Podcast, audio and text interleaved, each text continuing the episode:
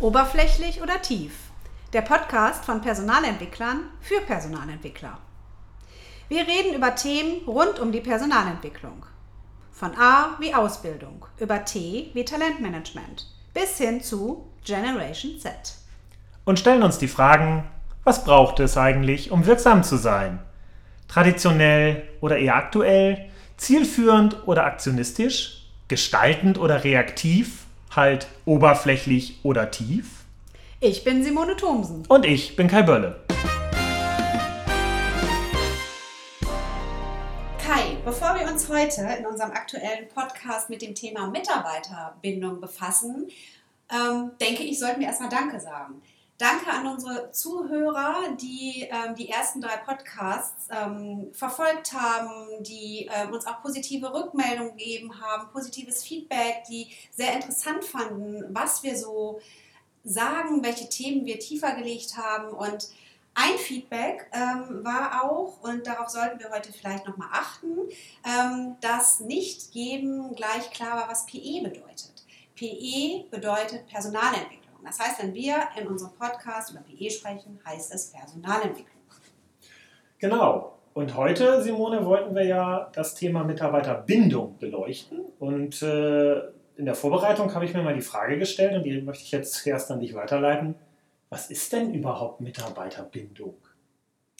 Ja, das ist eine wirklich spannende Frage, ähm, denn da gibt es ja ganz, ganz viele Perspektiven. Also einmal könnte man sich ja fragen, aus welcher Sicht wird Mitarbeiterbindung gesehen? Aus Sicht des Mitarbeiters oder des Unternehmens? Wenn die Sicht des Unternehmens eingenommen wird, wäre ja die Frage mal ganz spannend. Wen möchte ich eigentlich binden? Alle Mitarbeiter? Bestimmte Mitarbeiter? Und dann ist ja auch noch die Frage, wenn ich mich für eine Mitarbeiterbindung entscheide, was gibt es da eigentlich für Maßnahmen?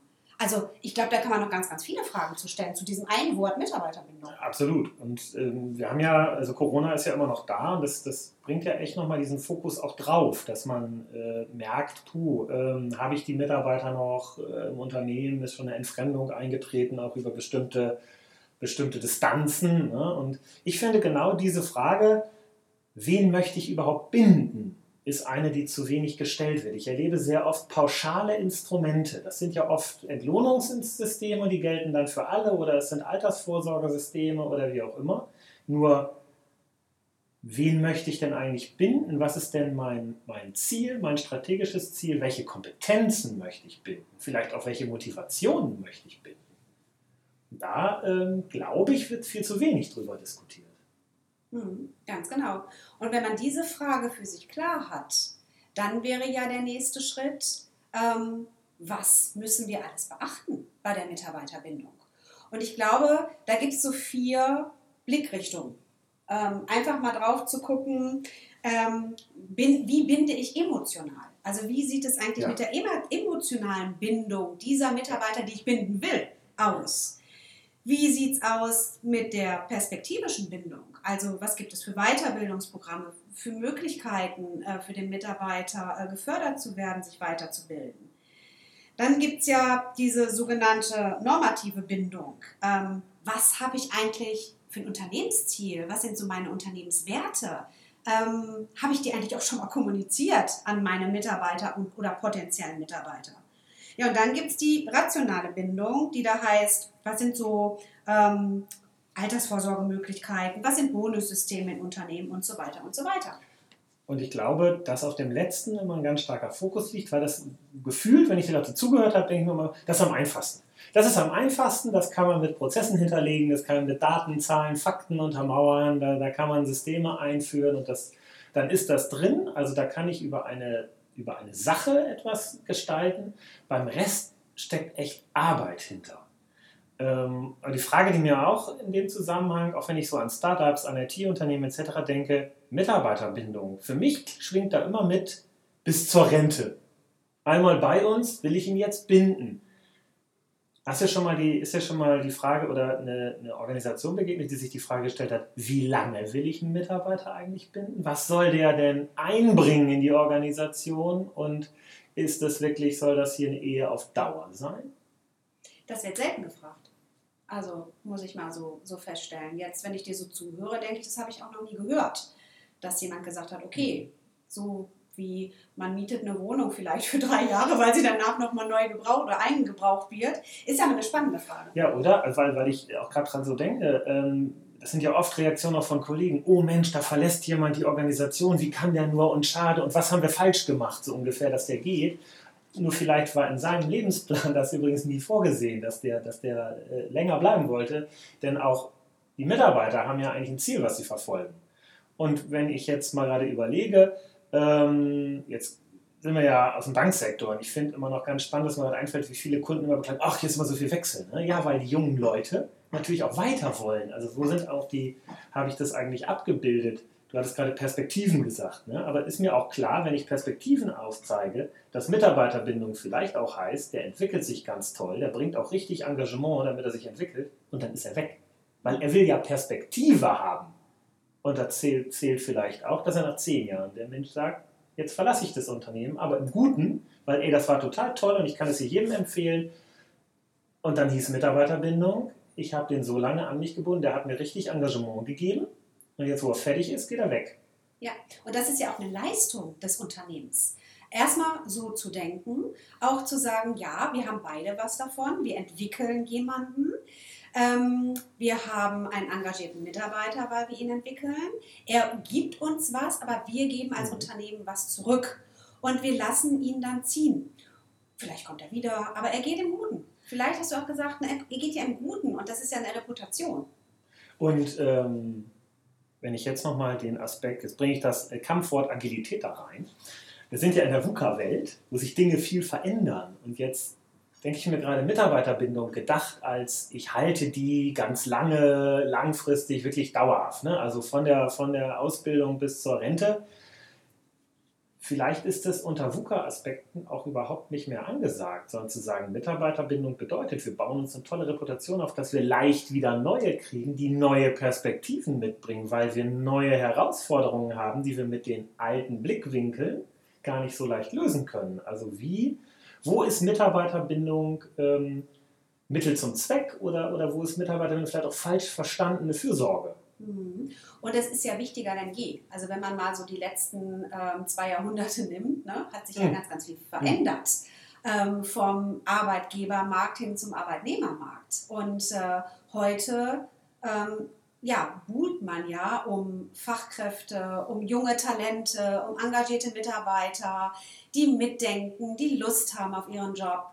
Und ähm, deswegen wäre das ja ein guter Ansatz. Und ich glaube, wo du gerade Lust auf den Job will nicht, also wenn die meisten Organisationen ehrlich sind, dann wollen sie doch solche Mitarbeiter. Sie wollen, ich, will doch nicht, ich will doch nicht einen Verwalter im Zweifel lange, lange binden, sondern einen, der sich einbringt, der kreativ Ideen entwickelt, der, der sich engagiert, das Unternehmen voranbringt.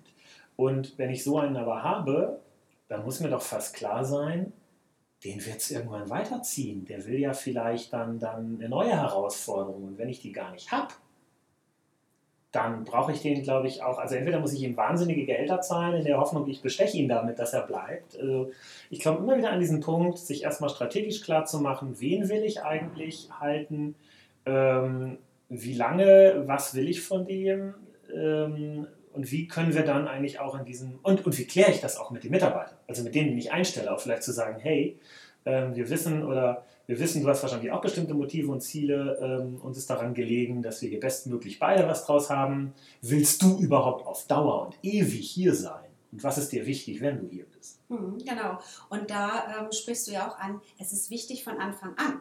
Also ich frage mich ja auch, ähm, bewirbt sich eigentlich ein Arbeitnehmer bei einem Unternehmen hm. oder ähm, bewirbt sich ein Unternehmen bei einem Arbeitnehmer. Diese, dieses, diese Sichtweise ähm, ähm, haben schon Unternehmen, mit denen ich so im Gespräch war. Und ich finde es unheimlich toll, weil ähm, es ist ja irgendwo eine Win-Win-Situation. Und da gehört ja dann was zu. Also das Unternehmen sollte sich ja präsentieren. Also wenn wir jetzt tatsächlich mal diese normative Bindung nehmen, weiß denn jedes Unternehmen weiß auch jede Personalentwicklung oder jeder Recruiter, wenn er ins Gespräch geht mit einem Bewerber, mit einem möglichen Arbeitnehmer für dieses Unternehmen. Was sind denn hier unsere Unternehmenswerte? Was sind unsere Ziele? Was ist unsere Vision? Und passt das wiederum zu genau. den Werten desjenigen, der im Gespräch ja. ist? Denn gerade jetzt durch Corona ähm, habe ich auch schon ein, zwei ähm, Arbeitnehmer mal gesprochen, die gesagt haben, na ja, also meine Werte haben sich durch, durch die, durch die mhm. Corona-Zeit gerade sehr stark verändert. Und ich glaube, ich bewerbe mich woanders, mhm. weil ich passe nicht mehr zu meinem alten Unternehmen. Das hat sich gezeigt in der Corona-Zeit. Ja, ich glaube, dass dann wie ein Brennglas ist, dass nochmal klar wird, was ist mir wirklich wichtig und jetzt, äh, wie bekomme ich das? Ne? Aber auch, auch sich mal die Frage zu stellen, wenn ich jetzt, wenn ich jetzt äh, Mitarbeiter wirklich lange, lange binde äh, und jemand auch bleibt beim Unternehmen, dann ist da wahrscheinlich eine hohe Motivation, Tendenz, Mensch, ich will Sicherheit, ich will auch Beständigkeit, Kontinuität haben, also bleibe ich lange bei einem Haus. Und ich kenne ja genug Häuser, die wirklich hohe Durchschnittszugehörigkeitsdaten haben und die tun sich putzigerweise alle schwer mit Neuerungen. Also von außen betrachtet würde ich nicht sagen putzigerweise, weil total logisch, wenn ich ein einen ganzen Mitarbeiterstamm habe mit Menschen, deren Motivation es ist, dass etwas beständig bestehen bleibt, dann darf ich mich doch nicht wundern, dass ich hier nicht die veränderungswilligen äh, Wechseltypen habe, die total innovativ Dinge nach vorne treiben. Und schon bin ich bei Mitarbeiterbindung. Wen brauche ich denn? Und vielleicht variiert das ja sogar über die Lebenszeit einer Organisation. Ja. Ein Start-up braucht sicherlich muss andere Leute erstmal binden, als wenn es dann in die etablierte Phase eintritt. Dann braucht es vielleicht ganz andere Instrumente, bedient andere Werte und Motive. Also auch ich glaube, das ist etwas, was immer wieder einem strategischen Review-Prozess unterworfen ist. Mhm. Und ähm, jetzt, wenn ich dir so zuhöre, ähm, wird irgendwie immer klarer. Ähm, Mitarbeiterbindung, da macht man keine Schublade auf und nimmt irgendwelche Instrumente raus, sondern es muss ganz genau wie durch so eine Brille geschaut werden, was braucht es jetzt für wen. Aber ich glaube, ähm, und das zeigen ja auch die Statistiken, ich glaube, was so wirklich oberster Punkt ist, ist so die emotionale Bindung.